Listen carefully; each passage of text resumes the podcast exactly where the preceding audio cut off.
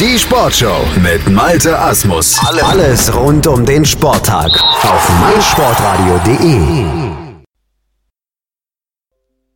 Am 27. Mai, also am diesem Samstag, startet im Rahmen des DFB-Pokalfinals die Blindenfußball-Bundesliga in ihre zehnte Ausgabe und wir möchten hier auf meinsportradio.de in Zusammenarbeit mit blindenfußball.net die einzelnen Mannschaften und Spielgemeinschaften ein wenig näher beleuchten, vorausblicken auf das, was in der Jubiläumssaison ansteht. Und dazu habe ich, Felix Amrein, mir von jedem Team einen Gesprächspartner eingeladen und das ist heute Oliver Heise, der Spielertrainer der neuen Spielgemeinschaft 60 München. Hallo Oliver. Hallo Felix. Ja, jetzt ist, ich hatte es gerade schon gesagt, ist es ja so, dass es eine neue Spielgemeinschaft ist, über die wir hier gleich sprechen werden. Nichtsdestotrotz wollen wir natürlich auch voraus, oder nein, nicht voraus, Entschuldigung, zurückschauen auf die vergangene Saison.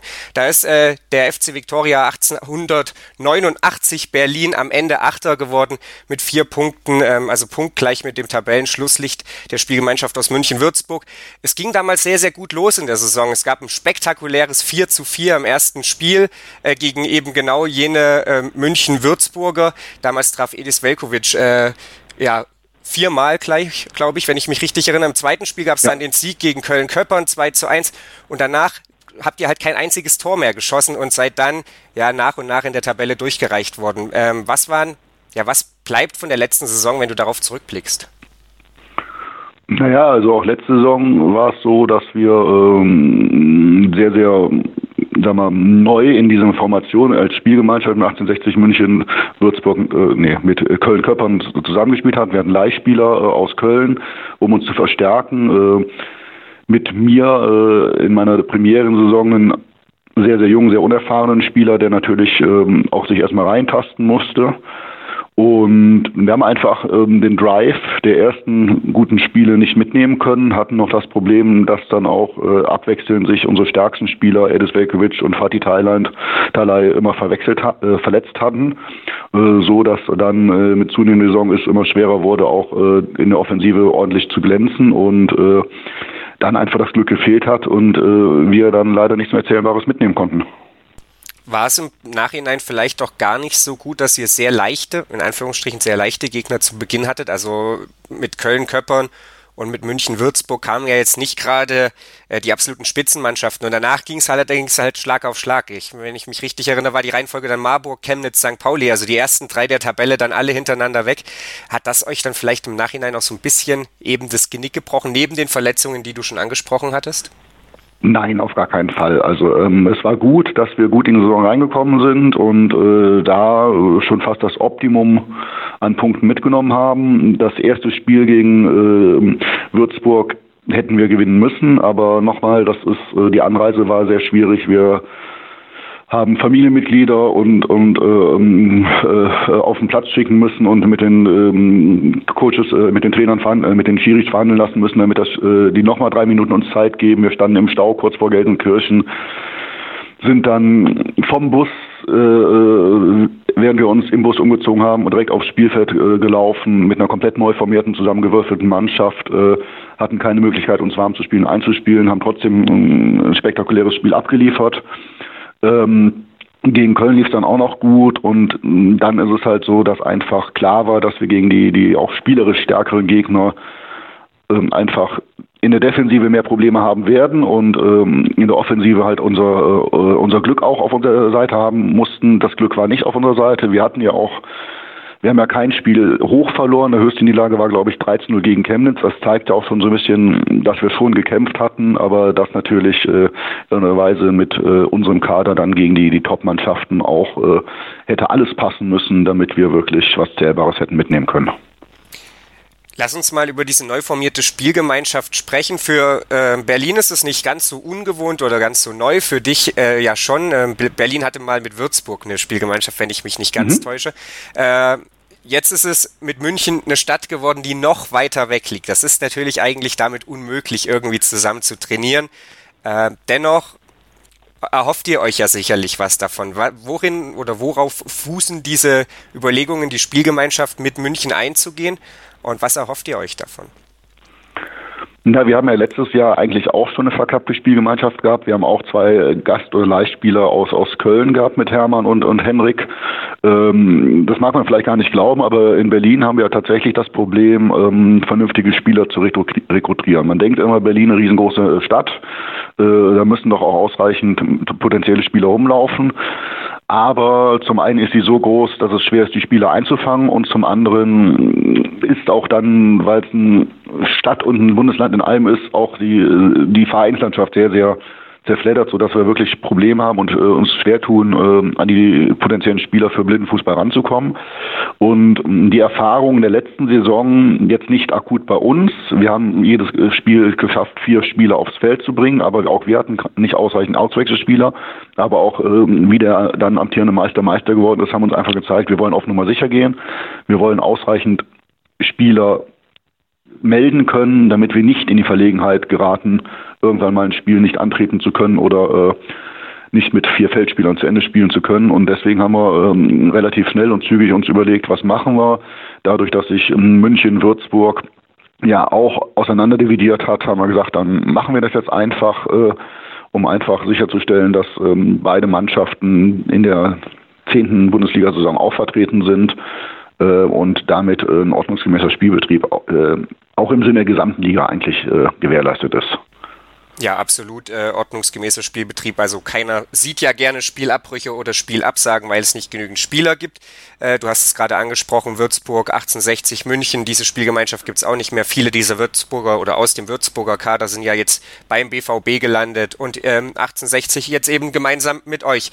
Wir hatten genau. eingangs schon mal so ein bisschen darüber gesprochen. Äh, es war dann so ein Stück weit auch die Problematik, dass die Offensive halt ein wenig alarmte, während du das ja schon durchaus richtig sagtest, dass es keine wirklich hohen Niederlagen gab. Also 6 zu 17 ist ein durchaus annehmbares Torverhältnis. Äh, also 17 Gegentore äh, sind jetzt ja nicht, nicht übermäßig viel im Blindenfußball. Allerdings sechs geschossene, halt relativ wenig. Habt ihr jetzt im Zuge der Vorbereitung auf die Saison äh, ja ganz gezielt an der Offensive gearbeitet? Ähm, wir haben es versucht, ähm, allerdings ist es tatsächlich so, dass wir mit Edis Vejkovic aktuell nur einen nominellen, wirklich gelernten Offensivspieler in unseren Reihen haben. Fatih Talay fällt mit einem schwerwiegenden Verletzung Kreuzbandriss die gesamte Saison aus. Ähm, und auf die Schnelle ähm, auch einen Nachwuchsspieler oder einen neuen ähm, ähm als äh, wirklich auf Bundesliganiveau äh, vollwertigen Offensivspieler umzuschulen, ist nicht wirklich möglich. Wir arbeiten da äh, eng daran, ähm, versuchen zum Beispiel Lars Stetten, Routinier bei uns in der Mannschaft, aber halt aus der Defensive kommt, auch sukzessive mehr, mehr Offensivsicherheit zu geben. Aber das ist äh, ich will nicht sagen ein Himmelfahrtskommando, aber mm, es ist sehr, sehr, sehr, sehr äh, aufwendig und sehr, sehr, sehr, sehr kleinschrittig und ähm, wir werden diese Saison das gleiche Problem oder die gleiche Ausgangslage wie letzte Saison haben. Wir müssen gucken, dass wir gut reinkommen, wir müssen versuchen, dass wir in der Defensive gut stehen und dann darauf hoffen, wirklich, dass ähm, Edis äh, seine Form, die er Anfang der Saison ja letztes Jahr sehr gut hatte, dass er die so ein bisschen länger mit in die Saison schleppt und ähm, darüber halt äh, wir die Spiele offener gestalten und in der Offensive schlagkräftiger werden. Du hast Edis angesprochen, er hatte ja letztes Jahr dann auch äh, Verletzungsprobleme zwischenzeitlich. Das wünscht man natürlich auch keinem und wir hoffen, dass er davon befreit bleibt, zumal er ja bei euch im Kader vor allen Dingen derjenige ist, der im, Fokus der Nationalmannschaft steht. Und wir lassen natürlich das jetzt nicht ungenutzt, wenn wir schon mit jemandem aus Berlin sprechen, mal kurz darauf zu schauen, wie es denn für jemanden aus Berlin ist, dass die Blindenfußball-EM dieses Jahr im Sommer eben in der Hauptstadt stattfindet. Ist es für euch Berliner vielleicht noch ein Tick spezieller als für alle anderen? Ähm, mit Sicherheit, weil es einfach äh, so ein großes sportliches Ereignis in der eigenen Stadt quasi stattfindet.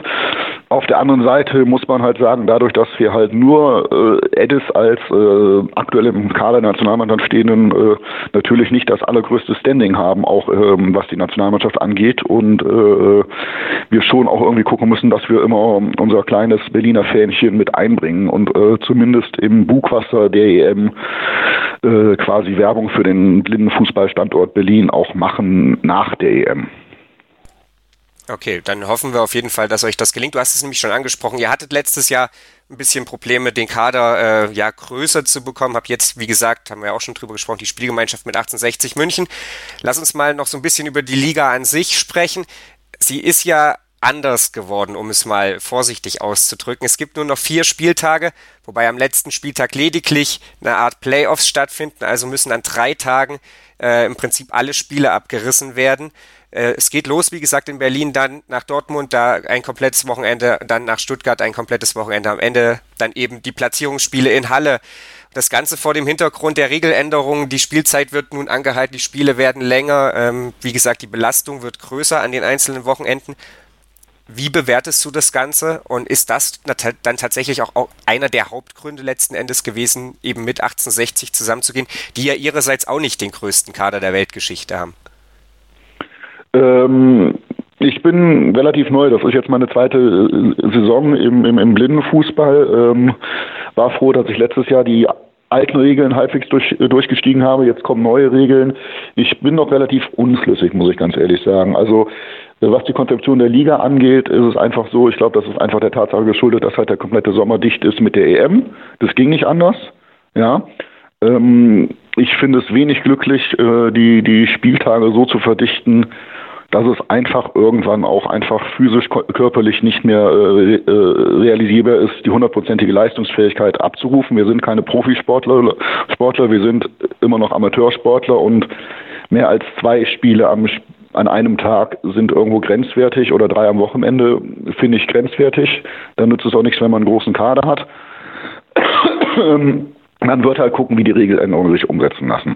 Problem ist zum Beispiel für, für so einen kleinen Standort wie Berlin, dass wir die Regeländerungen so gar nicht umsetzen und adaptieren können. Ähm, auf die Schnelle mal eben zwei Hockeytore zu besorgen, die im Stück knapp 1000 Euro kosten, ist für uns schlichtweg nicht drin gewesen. Wir müssen immer noch auf die alten Tore trainieren. Ähm, das wird sicherlich auch äh, äh insbesondere die Defensivarbeit noch mehr erschweren, wenn der Torwart auf einmal zwei Quadratmeter mehr Fläche zu verteidigen hat in der Liga. Ähm, Zeit stoppen bei Spielunterbrechungen, das kann man machen, muss man nicht machen. Ähm, die engen Zeitpläne dieses Jahr sind meiner Meinung nach nicht einzuhalten. Das man hat letztes Jahr schon gesehen bei den wirklich doch erheblich lockerer gestrickten Zeitplänen, dass massive Verzögerungen am Ende des Tages immer zu Buche standen. Da tut man sich, glaube ich, keinen Gefallen. Ähm, da werden wir einfach abwarten müssen, wie sich das dieses Jahr tatsächlich entwickelt. Wir sind auf jeden Fall gespannt, wie es sich entwickeln wird. Äh, du hast es jetzt ja schon ein paar Mal angesprochen. Es ist deine zweite Saison erst im Blindenfußball. Hast du dir ganz persönlich irgendwelche Ziele gesteckt, wie du jetzt eben in deinem zweiten Jahr agieren möchtest? Hast du dir irgendein Themenfeld, nenne ich es jetzt mal, rausgesucht, wo du gesagt hast, okay, da lege ich den Fokus drauf, da möchte ich wirklich besser werden? Ähm, ja, also nicht nur eins, sondern äh, gleich mehrere. Äh, man muss halt da so ein bisschen auch im Hinterkopf halten. Ich bin letztes Jahr als Spieler neu dazugekommen. Dann äh, hat äh, zu Ende der Saison unser alter Trainer Moritz Klotz aus berufsbedingten Gründen sein Traineramt niedergelegt. Wir mussten äh, ähm, eine interne Lösung finden, haben dann ein Triumvirat der äh, äh, Mutigen mit Lars Stetten, Edus Vekovic und meiner Wenigkeit gegründet, die wir jetzt den Blindenfußball in Berlin quasi selber managen und äh, am Leben erhalten. Ich als derjenige mit dem besten Zielrecht habe jetzt das Traineramt hier in Berlin übernommen. Als Trainer ist es wirklich so, dass ich das große Ziel habe, alle Spieler besser zu machen. Ähm, Edis ist von der Veranlagung her ähm, meiner Meinung nach immer einer, der zu den besten fünf Deutschlands zählen könnte, wenn er konsequent an sich arbeiten würde. Das weiß er leider selber zu gut, so dass er oftmals äh, sein Genie dem äh, Training und dem Ehrgeiz und der Genauigkeit irgendwie Vorzug äh, äh, treten lässt, was auch im letztes Jahr in der Liga äh, sehr oft dann auf die Füße gefallen ist, wenn er halt einfach in der Ballannahme dann zu unsauber ist, weil er direkt schießen will aus dem Lauf oder irgendwas. Spieler wie Lars Stetten, die gestandene Größen eigentlich sind, aber ähm, die auch das Handwerk immer noch nicht komplett gelernt haben. Es ist meiner Meinung nach wie im sehenden Futsal auch oder Fußball auf Kleinfeld, Vierfeldspieler gibt es keine klassischen Verteidiger und Angreifer. Da muss jeder in der Lage sein, den Ball auch mal über 20 Meter zu tragen, einen vernünftigen Pass zu spielen und einen vernünftigen Torabschluss zu machen. Das heißt, da arbeiten wir wirklich an Grundlagen. Ähm, dazu sind wir intensiv dabei, Berliner Blindenfußball wieder zu reaktivieren und, und Nachwuchsspieler äh, versuchen zu generieren. Wir haben jetzt ähm, auf einen Schlag drei junge Nachwuchsspieler gekriegt. Äh, der jüngste ist 13, der älteste 15. Ähm, der 13-jährige Nico Rother ist ein relativ großes Talent, wird auch wahrscheinlich in der Liga schon eingesetzt werden können. Ähm, da machen wir auch von der Pick auf Grundlagenarbeit und versuchen halt wirklich auch jüngeren Spielern, Zielgruppe ab zwölf Jahre, an einen Zugang zu dem Sport zu geben, weil wir der festen Überzeugung sind, dass der Sport als solches hervorragend ist und natürlich auch für das weitere Leben von blinden und sehbehinderten Menschen einfach riesengroße Vorzüge hat, weil die Art von Mobilität und Selbstsicherheit in der Orientierung, die man beim Blindenfußball lernt, lernt man bei keiner anderen Sportart, die für Blinde konzipiert ist. Also, falls Leute aus Berlin zuhören, die am Blindenfußball Interesse haben und sei es als unterstützende Kraft, sie sind, denke ich, herzlich bei euch willkommen. Genau. Ich bedanke mich auf jeden Fall bei dir, Oliver. Es war ein sehr, sehr interessanter Einblick in das Berliner Blindenfußballleben am 27. Mai. Also an diesem Samstag geht es, wie gesagt, los. Schon morgens um 9 Uhr. Ihr empfangt dann, äh, wenn ich jetzt nicht ganz falsch liege, den MTV Stuttgart auf jeden Fall im letzten Spiel des Tages und um 11 Uhr schon den FC Schalke 04 auf dem Olympischen Platz in Berlin. Wir wünschen euch auf jeden Fall sehr, sehr viel äh, Erfolg in dieser Saison. Ihr wollt besser werden, das hast du angekündigt. Ich werde dich dann am letzten Spieltag fragen, wie dein Fazit dazu ausgefallen ist. Und morgen hört ihr dann hier bei meinsportradio.de in Zusammenarbeit mit blindenfußball.net eine neue Vorschau auf die Blindenfußball-Bundesliga 2017. Und am Samstag gibt es dann den Livestream direkt vom Olympischen Platz in Berlin, wenn wir den Auftakt bestaunen, bejubeln und natürlich darüber berichten dürfen. Mein Lieblingspodcast auf meinsportradio.de. Hallo, hier ist Andreas Thies von der Sendung Chip in Charge, dem Tennis Talk auf meinsportradio.de. Jeden Montag versorgen Philipp Joubert und ich dich mit den neuesten News aus der Welt des Tennis. Darüber hinaus bieten wir Dailies zu den Grand Slams oder auch Live-Übertragung von ausgewählten Turnieren. Wenn dir gefällt, was du von uns bekommst, freuen wir uns über eine gute Bewertung für Chip in Charge auf iTunes. Dir gefällt, was du hörst? Dann rezensiere unsere Sendungen jetzt auf iTunes und gib ihnen 5 Sterne. Schatz, ich bin neu verliebt. Was? Da drüben. Das ist er. Aber das ist ein Auto. Ja, eben. Mit ihm habe ich alles richtig gemacht. Wunschauto einfach kaufen, verkaufen oder leasen. Bei Autoscout24. Alles richtig gemacht. Wie baut man eine harmonische Beziehung zu seinem Hund auf? Puh, gar nicht so leicht. Und deshalb frage ich nach, wie es anderen Hundeeltern gelingt, beziehungsweise wie die daran arbeiten. Bei Iswas Dog reden wir dann drüber. Alle 14 Tage neu mit mir, Malte Asmus und unserer Expertin für eine harmonische Mensch-Hund-Beziehung, Melanie Lippisch. Iswas Dog mit Malte Asmus. Überall, wo es Podcasts gibt.